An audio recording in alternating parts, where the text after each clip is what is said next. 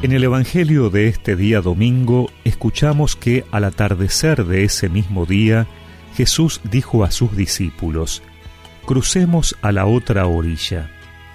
Ellos, dejando a la multitud, lo llevaron a la barca, así como estaba.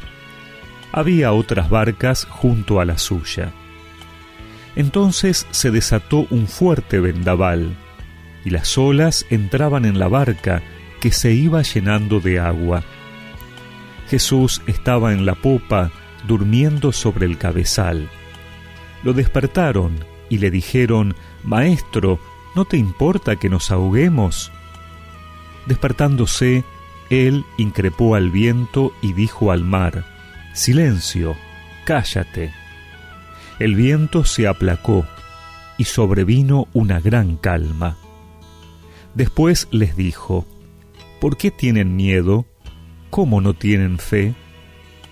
Entonces quedaron atemorizados y se decían unos a otros, ¿quién es este que hasta el viento y el mar le obedecen?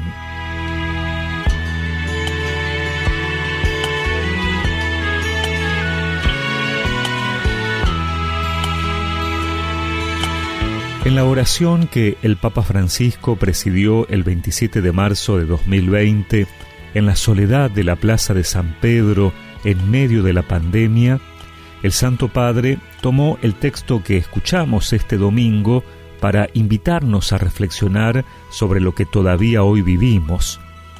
Y nos recordó que en esta barca estamos todos, como esos discípulos que hablan con una única voz y con angustia dicen, perecemos, también nosotros descubrimos que no podemos seguir cada uno por nuestra cuenta, sino solo juntos. ¿Por qué tienen miedo? ¿Cómo no tienen fe? El comienzo de la fe es saber que necesitamos la salvación. No somos autosuficientes, solos nos hundimos. Necesitamos al Señor como los antiguos marineros las estrellas, Invitemos a Jesús a la barca de nuestra vida. Entreguémosle nuestros temores para que los venza. Al igual que los discípulos, experimentaremos que con Él a bordo no se naufraga, porque esta es la fuerza de Dios, convertir en algo bueno todo lo que nos sucede, incluso lo malo. Él trae serenidad en nuestras tormentas, porque con Dios la vida nunca muere.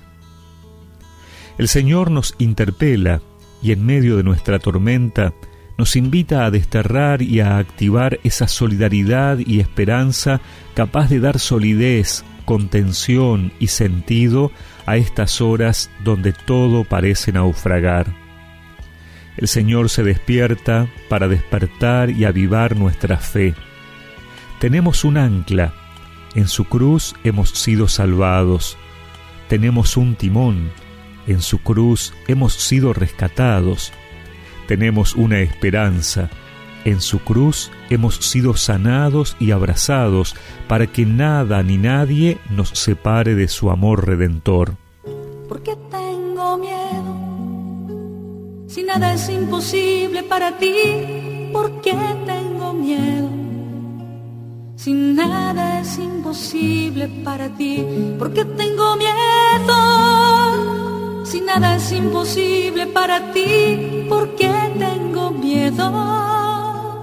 Si nada es imposible para ti.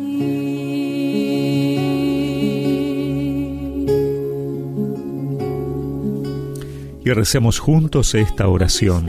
Señor, aumenta mi fe para que en las tormentas siempre confíe en ti.